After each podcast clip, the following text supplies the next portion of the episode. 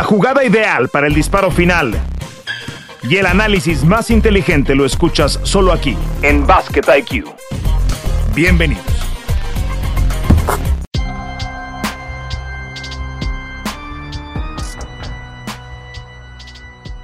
Acá estamos en Basket IQ, Toño Rodríguez, Fernando Tirado con todos ustedes. Eh, algunas cosas las esperábamos en este inicio de temporada de la NBA, que los Lakers eh, fuesen tan malos, quizás no, pero sí esperábamos un récord negativo, que ya las casas de apuestas estén pagando para que los Lakers no entren a la postemporada, me parece un poco aventurado. Y bueno, pues eh, lo que ocurre con los Nets. Eh, hace un año estos dos equipos eran los favoritos en cada una de sus conferencias para ganar y para estar en las finales de la NBA. ¿Cómo han cambiado las cosas en menos de, insisto, de año y medio de temporada de NBA? Toño, ¿cómo estás? Me da mucho gusto saludarte. ¿Cómo andas con los Bucks? Eso sí, retomando las cosas en donde las dejan. Bien, Fer, saludos, un abrazo para todos, sobre todo jugando buena defensa. Es el eh, equipo defensivamente hablando número uno de la liga en puntos por 100 posesiones, en ofensiva, eh, que quiero decir, perdón, en rating defensivo. Y eso los tiene no solamente como el mejor equipo ahora mismo, acaba de publicar una nota la NBA, su Power Ranking, lo tienen hasta arriba, no solamente como el único invicto, sino además, creo yo, jugando esa defensa, con el roster que tienen ahora mismo sano, no 100% sano. Un equipo que juega defensa es un equipo de campeonato, Fer, no hay que buscarle tres pies al gato. Sí, y, además, bueno, que no han tenido disponible de la forma que ellos hubiesen deseado a Middleton, ¿no? Como tampoco lo tuvieron la temporada anterior en los playoffs, que me parece que ahí pasa buena parte de, la eliminación de Milwaukee. Eh, Yanis teniendo números alucinantes de nueva cuenta, por arriba de los 33 puntos en promedio, está promediando casi 13 rebotes, por arriba de 5 asistencias y para el usage rate que tiene, eh, la cantidad de posesiones que maneja, me parece que en tres entregas por partido tampoco resulta algo, algo grave. Eh, otra buena campaña para Drew Holiday, para Brook López, para Bobby Portis, estos cuatro promediando por arriba de cuatro puntos por juego, eh, de doble dígito quiero decir, y Grayson Allen alrededor de los 10 puntos por juego. Es un, es un equipo veterano, es un equipo bien engrasado y es un equipo que no solamente te juega buen básquetbol en, en septiembre quiero decir, en octubre y en noviembre. Es un, es un equipo que cuando llegue junio, que cuando lleguen las finales, entienden perfectamente su rol. Así es que eh, creo que lo único que puede atentar contra estos Bucks de Milwaukee es una lesión, como lo fue el año anterior, porque además volteas a ver la conferencia del Este y los que se suponía deberían de estar dominando no lo están haciendo. No quiero decir que los Celtics no vayan a, a repuntar pero los Cavaliers son una grata sorpresa. Sin embargo, yo tengo mis reservas para cuando Cleveland ingrese a la postemporada, porque hay algo que, que describe muy bien la, la, medicina, que es los dolores de crecimiento. Y me parece que ese equipo todavía tiene pendientes dolores de crecimiento. Toño, son espectaculares jugando básquetbol en este momento, pero cuando llegue la postemporada, ofensivas densas de media duela, eh, tengo mis reservas todavía alrededor de Cleveland. Y además esto se trata de, qué fases del juego dominas. Y la fase defensiva ya la explicamos de, los box y además dominan el juego interior. Está claro que, que tienen al jugador número uno ahí, están promediando casi más 14 puntos en la pintura en cada uno de sus partidos. O sea, le están ganando por 14 puntos en promedio a sus rivales adentro. Y si eso lo combinamos, que es un equipo amplio para que lo tiene desde, desde hace rato ya Brook López con la capacidad de ampliar la cancha, además de sus tiradores habituales, están defendiendo muy bien el triple y esto sí es nuevo, Fer. Yo sé que no han enfrentado la gran oposición marca de 6 y 0 que tienen mientras grabamos esta edición, pero están defendiendo mientras lo hacemos 34% de efectividad a los rivales al triple. La temporada pasada se fueron a un 45% y ese 34% defendiendo a los rivales eh, es, es, la mejor marca que han tenido en los últimos cuatro años, incluyendo la temporada de campeonato. Entonces, un equipo que te domina adentro y un equipo que te defiende bien afuera, ¿qué le están dejando a los rivales? La media distancia, eso no sirve en el básquetbol de hoy en día. Por eso yo, yo sí veo mucha solidez en lo que es este equipo defensivamente hablando y obviamente un roster hecho como ya era alrededor de Yanis con muchos y muy buenos tiradores, creo que el futuro es, es brillante para los Bucks.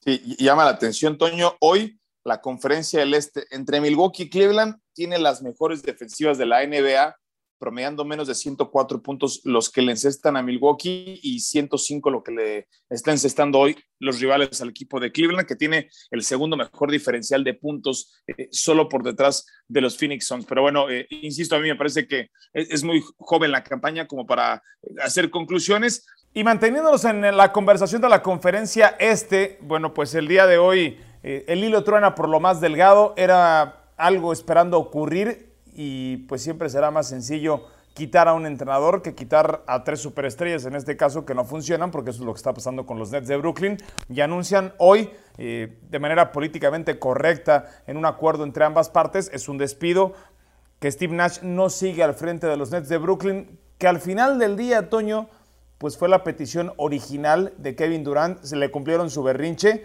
y, Steve Nash dijo, ¿saben qué?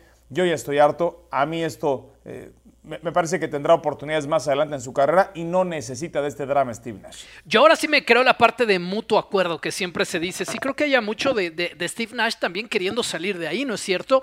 Eh, eh, en, ese, en ese eh, nido de víboras, porque varios de ellos cargan veneno, creo que Steve Nash ya no tenía ganas de seguir dañando quizás su carrera y seguir dañando al equipo. Curiosamente se va después de haber ganado un partido, los deja con marca de 2 y 5. El tema del vestidor estaba tremendamente mal desde que Durant lo quería fuera Nash y lo quería fuera también al, gerente, al gerente de básquetbol de ese equipo. Ya el tema venía muy sucio, Fer. Vamos a meternos a la cancha. Este equipo es la peor defensa mientras grabamos este podcast en estos siete partidos que alcanzaron a jugar con Nash. En cuanto a rating defensivo, posesiones del rival eh, o, puntos por cada 100 posesiones del rival, la, peor defensa. Eh, es muy complicado levantar un equipo así. Yo creo que que vio que ese Titanic se estaba hundiendo y saltó antes de ahogarse con ellos. Pues sí, en la primera temporada con Nash hay que recordar lo que pasa con eh, James Harden, tampoco terminó por, por funcionar. La semana pasada eh, leí esta declaración de Seth Curry en donde decía, jugábamos pick-up basketball, ¿no? Jugábamos retas, jugábamos básicamente básquetbol desorganizado, básquetbol en donde cada quien hacía lo que quería. No, no, no fluían las cosas con, Steve Nash. Eso me queda claro. Eh, pero bueno, pues tienen, les deseo mucha suerte, ¿no? Un, tipo que se está metiendo en problemas como lo viene haciendo durante toda su carrera, como Kyrie Irving, ahora con el tema eh, antisemita, que, está crítico, que está álgida su situación. Eh, no se comprometió con Boston, no se comprometió con Cleveland más allá del título con, con LeBron James, no lo está haciendo con los Nets de Brooklyn y, Kevin Durant pues terminó eligiendo a su cuate por encima de jugar con el mejor tirador de la historia y la dinastía más ganadora de los últimos 20 años como son los Golden State Warriors. Entre todo, esta, entre todo este rompecabezas, entre toda esta maraja, ¿quién va a tratar de llegar a, darle un poquito de orden, estructura y tragarse, ser el buzón de quejas de estas, de estas divas, de estas tres divas, porque no lo puedo llamar de otra forma, eh, Durant, Simmons e Irving, y Meudoka, que mientras Boston tiene en el hielo a Ime Udoka por esa suspensión de un año, pudiera llegar a dirigir a los Nets de Brooklyn. La historia, la narrativa me encanta, porque si los Nets le dan la oportunidad, Toño, y le llega, imagínate que se van a enfrentar en postemporada, la narrativa va a ser maravillosa, ¿no? Esto con información de Adrian Wojnarowski. Además, él, él, se va o es suspendido de los Celtics porque tuvo una relación personal con una empleada de la organización. Quiero pensar que las dos personas de alguna forma vieron afectado su trabajo, pero Ime Udoka sí encontró otro trabajo estelar en otra organización, lo cual hace esta historia todavía más loca. Digamos que en un equipo de mal portados va a llegar todavía uno peor portado que ellos a dirigirlos, que su trabajo en cancha fue sensacional la, temporada pasada con los Celtics, llegando hasta la final, eh, hasta, Ahora, yo no me atrevo a decir que Udoka se portó mal, ¿eh? yo, yo no, yo no tengo los... simplemente... lo, suspenden por algo, claro, pero bueno, en, estos tiempos ya no, sabes por qué. Ya no, ya no sabemos y, exactamente, pero bueno, la suspensión es esa, por, por una relación eh, con, con, alguien inapropiada, del equipo. Sí, ¿no? Sí, inapropiada con alguien del equipo, punto final. La cuestión es que eh, es un muy buen entrenador, por lo menos eh, esa temporada de despegue de, Udoka con Celtics fue sensacional, pero tiene que arreglar para empezar a la defensiva de, de, estos Nets, porque Ben Simmons está con, con miedo de tirar me da la impresión de que no ha solucionado, y lo digo en el mejor de los planes, los temas de, su salud mental, que es lo más importante para cualquier persona. Y después no está defendiendo bien, Fer. No, no, está defendiendo, no está siendo dominante sobre, sobre el mejor guardia del otro equipo, que es lo que esperas de Ben Simmons. Y no es un equipo construido para jugar defensa con Seth Curry, con Joe Harris, con Kevin Durant. Creo que es, es el mayor reto que va a tener Ime Udoka porque está tomando la peor defensiva de la liga. ¿Qué pretexto le va a quedar a Kevin Durant ya que le cumplieron el berrinche, Toño? Ya que ya no pues es el coach, o sea, ya no es el coach del que acusó no funcionaba, al que pidió que despidieran. ¿Qué más quiere? ¿Qué más quiere Kevin Durant? ¿Qué otro capricho se le cumple a la reina? Ir, por la gerencia, ¿no? Era parte de lo que quería la niña fresa. Ir por, la, gerencia. Pues sí. Es, lo que sigue, exacto, es lo que quiere, ¿no? Cambiar de gerente general. Después le va a decir al dueño, espérame que el que toma aquí las decisiones soy yo. Este, yo no le veo buen futuro a, lo de los Nets de Brooklyn, ¿eh? Sí, ya. Hay demasiado ego, demasiado drama, demasiadas divas. Es, es, es una franquicia enfermiza, la verdad. Lo que logre, lo que logre Ime Udoka va a ser ganancia en el sentido de que es un equipo de todas formas para playoffs. Tienen el talento para estar en playoffs en la conferencia del Este. Claro. Y, ya si Ime Udoka los, los, hace avanzar a la segunda ronda de la postemporada, bien por él, ¿no? Porque sacará experiencia de entrar a un río revuelto y poder componer algo del camino, pero, pero no creo que el cambio de entrenador sea, sea suficiente. Y bien por Steve Nash por salir de ahí antes de que ese barco se hundiera. Porque imagínate, Toño, llegar a dirigir ese vestidor en donde si tomas la decisión de sentar a Irving, malo porque Durant se te viene encima. Si tomas la decisión de sentar a Simmons, cuidado porque la grilla viene con todo, así lo hizo en Filadelfia. No puedes tocar a Durant. Entonces, el, leverage, el apalancamiento para un entrenador en esas condiciones, cuando además ya pidió la cabeza del gerente general y se hizo público que quería la del entrenador y terminan corriendo al entrenador, pues llegas con una mano amarrada atrás para dirigir a un equipo, ¿no? Insisto, ojalá este, este, equipo, porque creo que es la última ventana de oportunidad que tiene, sea competitivo esta temporada. Y a mí me encantaría que se enfrentaran a los Celtics de Boston y que, y me atrevo a adelantarlo, y que los Celtics los barran. No hay otra cosa que me gustaría más que ver que eso ocurra. Eh, evidentemente se nota mi antagonismo y, y la manera en la que este equipo opera completamente distante de lo que debe ser una franquicia profesional. Oye, y qué, qué manera, ya para cerrar de mi parte, Fer, qué manera de Ime Udoka de, de complicarse la vida, ¿no? O sea, piensa eh, eh, el, técnico pues el técnico de dirigir a del equipo caliente. De dirigir a Tatum y, a Brown. sí, y, más allá de dirigir a ellos, porque tiene uno a uno hasta mejores jugadores del otro lado, de dirigir a un equipo, Fer, a un equipo con aspiración de campeonato, por lo menos en su conferencia, a una bomba de tiempo, un reloj de tiempo. Sí, donde no tenías que preocuparte por eso, ¿no? Y, de donde habían corrido al mismo Kyrie Irving. Sí, señor. De donde se tuvieron que hacer de Kyrie Irving. Bueno, e, ese tema nos encanta. Al final son las historias que nos regala la NBA y que son maravillosas para meternos ante el tema gossip, el tema chisme y el tema eh, deportivo resulta muy interesante. El drama que, se ocuparon además, entre otras cosas, Toño, de quitarle las miradas a los Lakers de Los Ángeles. O sea, los, quien más agradecido está son los Lakers de Los Ángeles, que dicen, por fin, ya no somos el asmerreír de la liga durante una semana, ¿no? Russell Westbrook en, en concreto, ¿no? Alguien, alguien está haciendo peor que yo. Toño, estamos en época de Halloween, estamos en época de Día de Muertos, estamos en época de Noche de Brujas, eh, todo corresponderá al país en donde nos escuchen, pero algo compartimos que es eh, la afición por las películas de terror y por las series de terror. ¿Quién es un muerto viviente hoy en la NBA? ¿A quién, a quién en el casting un director elegiría primero como un muerto viviente? ¿A Russell Westbrook?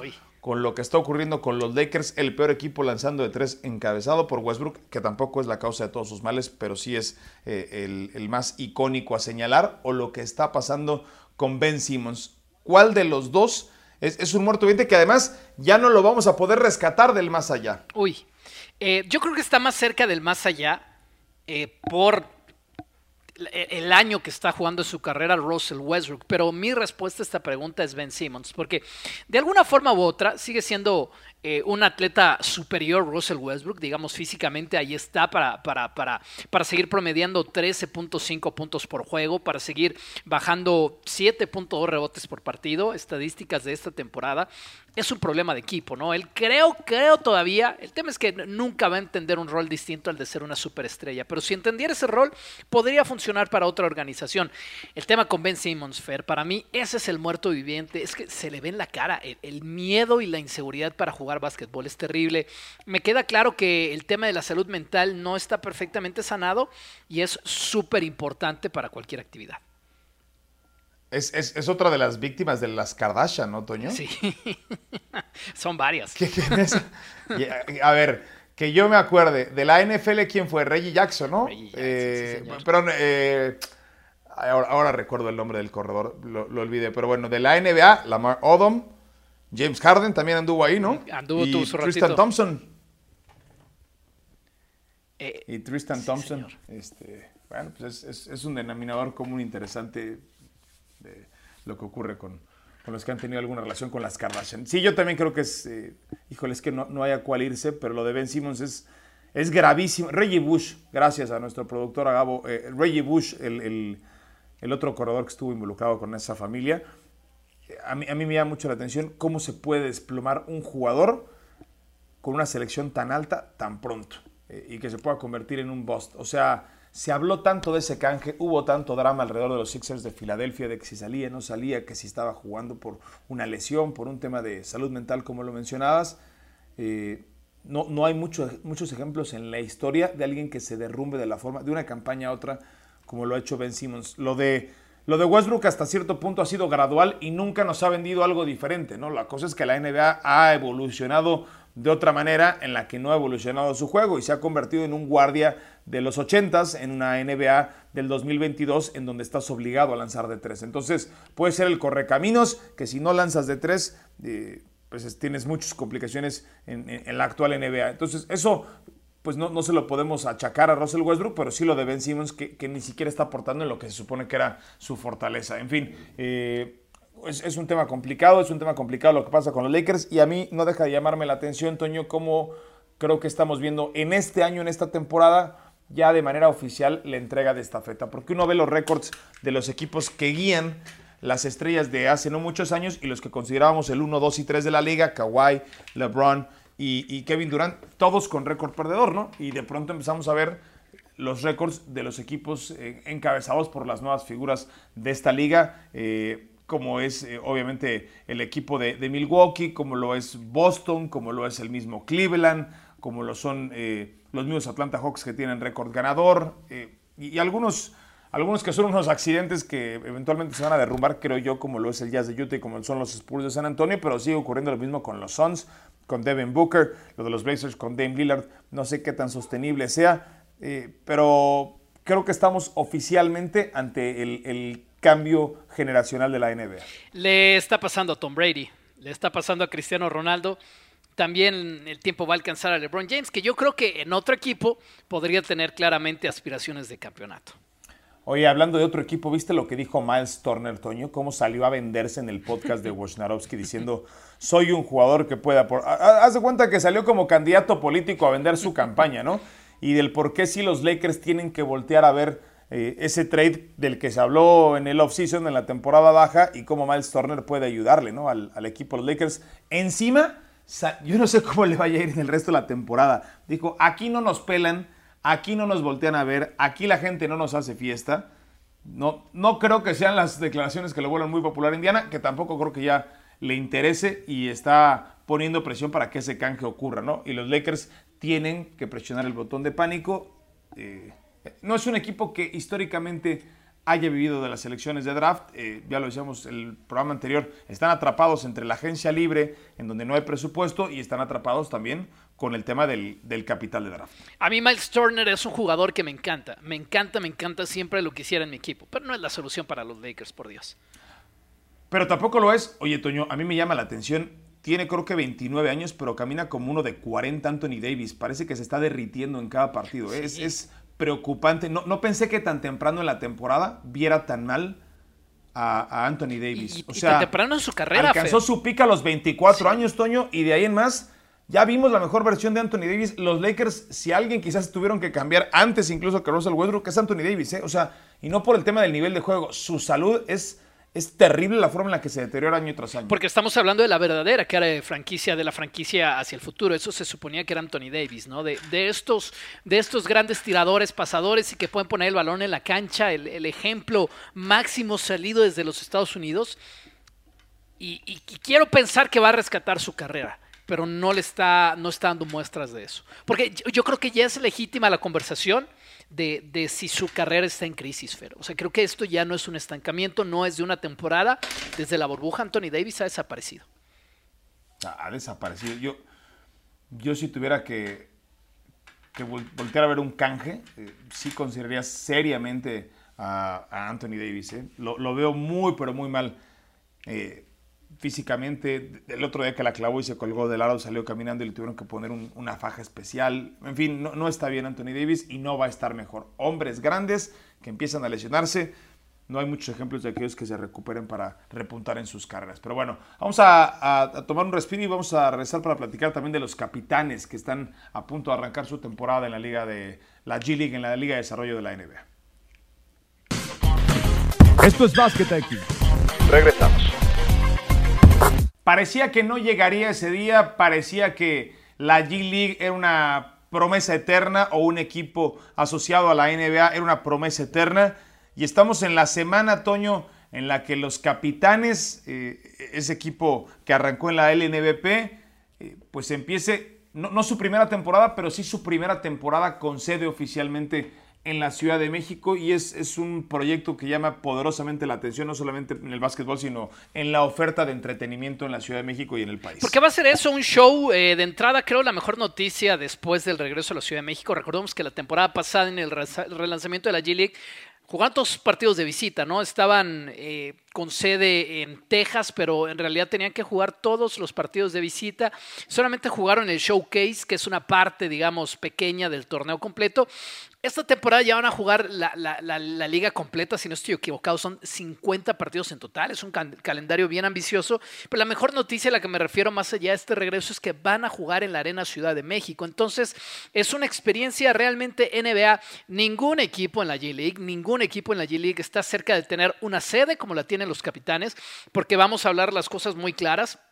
Eh, son, son, malas ciudades las que tienen los equipos de, la G-League. No, no me refiero que sean malas en, en, un sentido general de la palabra como ciudad, sino para, no, no es Nueva York, no son Los Ángeles, no es este gran mercado deportivo, ciudades pequeñas quizás, si una forma más clara, inteligente decirlo, pero la Ciudad de México es un monstruo. Entonces es muy atractivo poder ver básquet de este nivel en una ciudad como esta, en una arena como esa, que es una arena NBA. Los jugadores están fascinados. Ramón Díaz, el entrenador, está fascinado.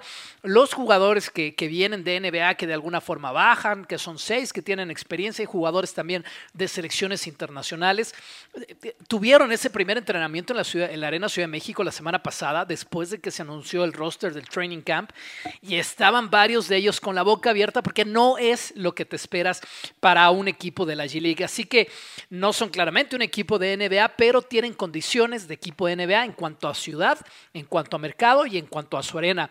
Uno de ellos fue Yalil Okafor. ¿Qué, recuerdas tú de Yalil Okafor? Por ejemplo, jugador claramente con un nombre, tercera selección del draft en su generación en el 2015.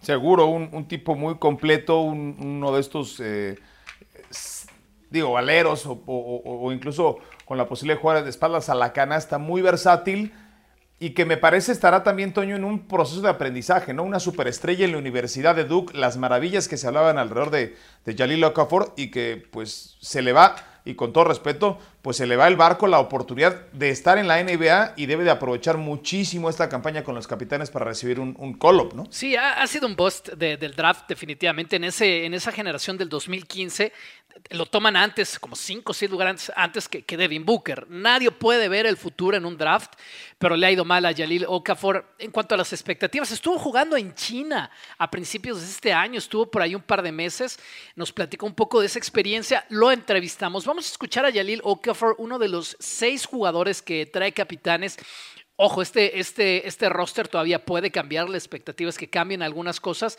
tomando en cuenta que por ahora solamente es el training camp. Les voy a decir cuál es el roster por ahora. Mira, eh, hablando de experiencia NBA, antes de ir a la entrevista, Shabazz Napier, te acordarás de él, ¿no? Cayo Pacheco, claro, con Miami, ¿no? estuvo, estuvo en el equipo de, de, Miami de la burbuja también. Ah, ahí lo tienes, Cayo Pacheco, que es un jugador brasileño, Orlando Méndez, eh, este jugador muy importante en la historia de la selección mexicana, Orlando Méndez, que es su última temporada como profesional, se despide, se despide con, eh, con capitanes, Garly Sojo, que regresa la temporada pasada, venezolano, lo había hecho muy, muy bien, Justin Minaya, jugador dominicana, Alfonso McKinney, que recibió ese call-up de Chicago Bulls, su ciudad natal, la temporada pasada. Eh, Gary Clark, que también regresa. Okafor, Alfonso Plummer. Moisés Andreassi, que es la apuesta futuro del equipo hacia selección nacional, jugador de, de, aquí del área de la Ciudad de México, el, segundo mexicano junto con Orlando. Otro que tiene nombre, Fer, a ver qué recuerdas de Bruno Caboclo, el brasileño.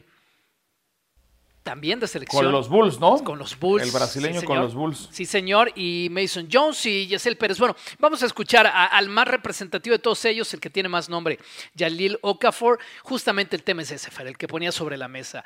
Él viene a Capitanes para tratar de ser llamado de vuelta a la NBA. ¿Por qué decidiste venir a Ciudad de México y jugar con los capitanes? Lo sentí como si fuera una gran oportunidad para crecer como hombre y como jugador. Pude hablar con la gerencia y vi a los otros muchachos en el equipo.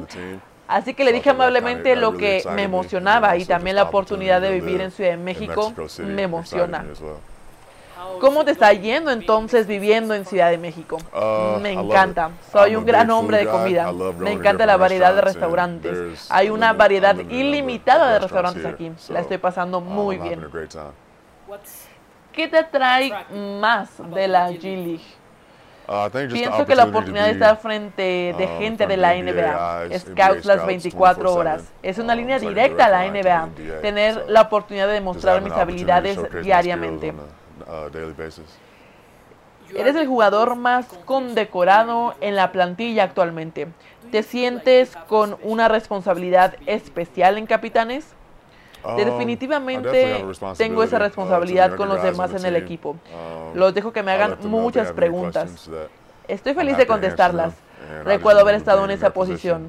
Si puedo guiarlos de alguna manera para que eviten los errores que cometí, estaría feliz. Los fanáticos pudieran sorprenderse de que estás en la G League. Pero ¿qué tal tú? ¿Qué quieres lograr aquí? Pienso que todos los que son parte de la G League tienen una meta. Esa es llegar a la NBA. Mi meta no es diferente. ¿Cuánto esperas divertirte al jugar acá en México? Pienso que será muy divertido. Tuvimos interescuadras ayer, jugamos dos cuartos. Me sorprendió cuántos fans tuvimos solo para las interescuadras. No puedo esperar para comenzar a jugar. ¿Qué piensas de la Arena Ciudad de México? La arena es grande, es una gran arena, muy hermosa. Está bien tener una arena así. ¿Qué tan diferente crees que será jugar en Ciudad de México? Todos viajarán aquí para jugar contra ustedes. ¿Qué tan diferente será para ti? No creo que sea muy diferente a jugar en Estados Unidos. Los muchachos deben tomar vuelos para jugar con nosotros. No habrá diferencia de jugar en California o Florida. Cuando estaba en China sí fue diferente, porque nadie podía visitarme, pero no creo que sea muy diferente. ¿Por qué la gente debe venir a la arena a ver los juegos? Porque pienso que deben estar felices y muy orgullosos de su equipo. Nick ha puesto a un gran gerente que ha conformado un gran conjunto de jugadores. Creo que vamos a hacer mucho ruido este año.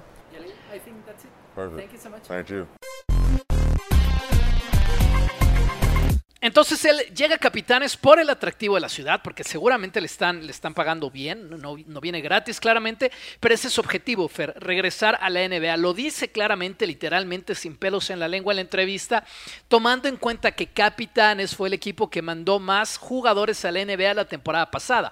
Está el caso de Alfonso McKinney, que además, él después de ser tomado en dos contratos de dos días, de 10 días, perdón, la NBA, recuerden, solamente te permite dos contratos de 10 días, y después lo tomas o lo dejas, y los Chicago Bulls lo tomaron. Así que siendo el equipo que mandó más call-ups a la NBA, pues no fue una cuestión de pensarla mucho a, a Okafor de venir a jugar con capitanes. ¿Cuál es la expectativa? Que sí esté las primeras semanas y se quede con el equipo. Y, Toño, la ventaja la temporada pasada es que no había límite de call-ups, ¿no? Por el tema de la pandemia. Eh, los, los, equipos podían hacer cuantos llamados quisieran o pudieran de las ligas de desarrollo. Veamos si, si Okafor logra clavarse, eh, logra encontrar trabajo en la NBA. Eh, me, gusta mucho el proyecto, Toño. Yo, digo, tú estabas muy chavo y, quizás no te tocó vivir esa etapa con los aztecas de la CBA en la Ciudad de México que jugaban en el Palacio de los Deportes alrededor de la temporada 94-95. La CBA, digamos que es el equivalente a la Liga de Desarrollo, hoy la G League. Aquel equipo que, que bueno, vamos, se lo trajeron de Tulsa, me parece. Venía de Tulsa la franquicia y de Fargo y después llegó aquí a la Ciudad de México.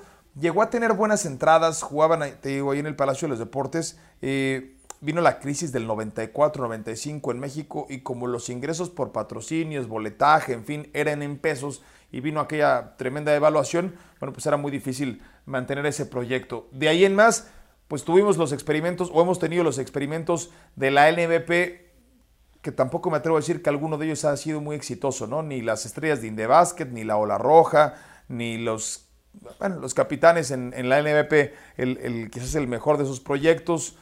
Me acuerdo también de aquel equipo en la Universidad Intercontinental, los Gansos.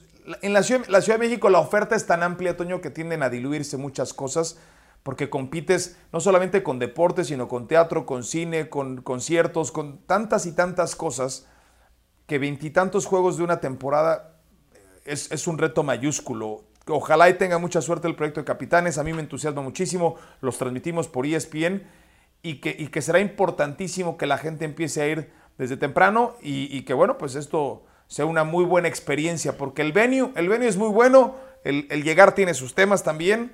Hay que hablar con toda honestidad alrededor de, ello.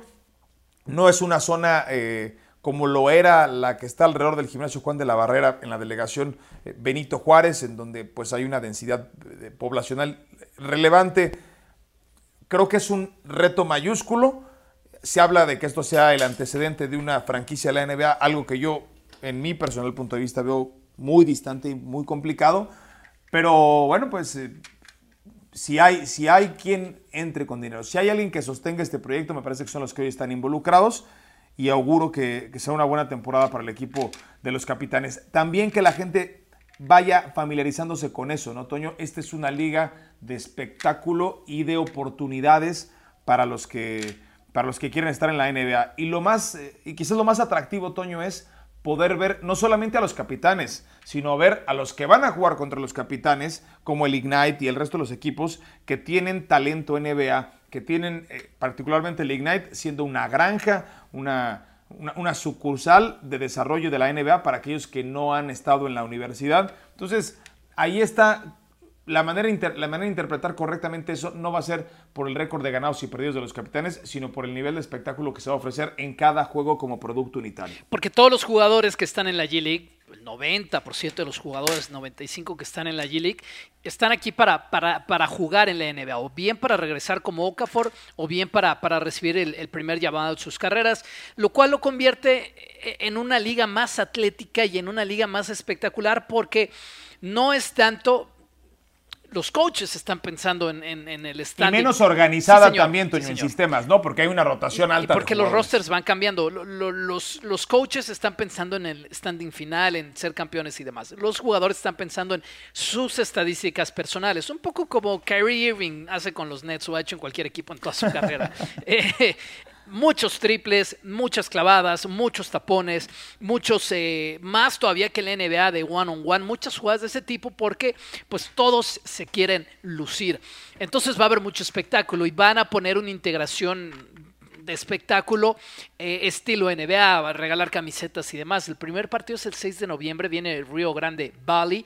Eh, es en casa, van a jugar los primeros seis partidos aquí en la, en la Arena Ciudad de México. Solo van a abrir la arena para ocho mil personas al principio. La arena les va a quedar grande, la arena se va a ver muy grande para relativamente pocas personas que estén ahí, pero poco a poco, ¿no? Conforme el equipo vaya ganando y el espectáculo vaya siendo bueno, pues eh, eh, obviamente va a ser más fácil para la gente enterarse y va a ser más, más fácil para la gente ir. El proyecto vale la pena sí es una prueba del NBA hacia México. Eh, faltaría muchísimo, muchísimo para que México tuviera una franquicia del NBA. Yo no lo pondría, sin embargo, en el terreno de lo imposible. Sí de lo improbable, pero no de lo imposible. Y si algún día va a pasar, los capitanes tendrán mucho, mucho que ver. Bueno, para todos esos, Toño, y que no son pocos, que siempre se están quejando de que no hay espectáculo de básquetbol, que no hay esto en la Ciudad de México, que, no, que hay pocos juegos o que no hubo juegos, pues este es el momento de, con su asistencia, con su apoyo, eh, pues construir esa campaña, ¿no? De que el día de mañana México pudiese convertirse en, en una sede y que sigamos teniendo esta clase de proyectos considerando a, Latinoamérica. Es, una responsabilidad bien importante la que tiene la Ciudad de México de apoyar este, este producto porque si no tiene éxito, pues va a ser difícil que después nos volteen a ver. Así es que toda esa afición que habla mucho básquet, que le gusta el básquet y que quiere ver básquet de calidad, pues tiene que acudir a los partidos de los capitanes. Ahí vamos a estar nosotros, nosotros los vamos a estar transmitiendo. Uno de los de mayor interés será también, Toño, además de la inauguración, el del día previo a la NBA, ¿no? Porque ese día se va a jugar también en la Ciudad de México, que si no me equivoco es el 16 de diciembre. Ahí, lo tienes, Fer, ahí lo tienes. Eh, la mesa está servida y la invitación para toda la gente, ¿no? El, eh, si no pueden ir a la arena. Es una experiencia, o sea, lo, platicamos, por ejemplo, con, con Moisés Andreassi, jugador muy joven, 22 años de selección nacional, ganó en la LNVP el concurso de tres, el concurso de triples en su año de, debut, en su año de rookie. Eh, él decía, yo, soy de aquí, o sea, yo soy de, de esta área de la Ciudad de México. Y yo nunca pude ver a un equipo así en una arena así, dice. O sea, mi referencia era verlo por televisión alguna vez cuando, y mi papá dice, mi familia tampoco me podía llevar a, la NBA a Estados Unidos. Cuando alguna vez me pude acercar a un evento así en, la Ciudad de México, ya siendo un poco más adolescente, me, me, me, volqué hacia el básquetbol. Entonces, sí, sí es la invitación para que lleven a sus hijos, para que traten de llevar a sus hijos, porque el espectáculo es muy bueno y si no, los tenemos cubiertos en, en, en ESPN, por supuesto. Perfecto, pues ya nos vamos, mi Toño, te mando un abrazo. Igual, Fer. Hasta acá, Basqueta IQ, Toño y Fer, les damos las gracias, chao. Suena la chicharra y el fuego se apaga en la duela. Nos escuchamos en una próxima emisión de Basket IQ.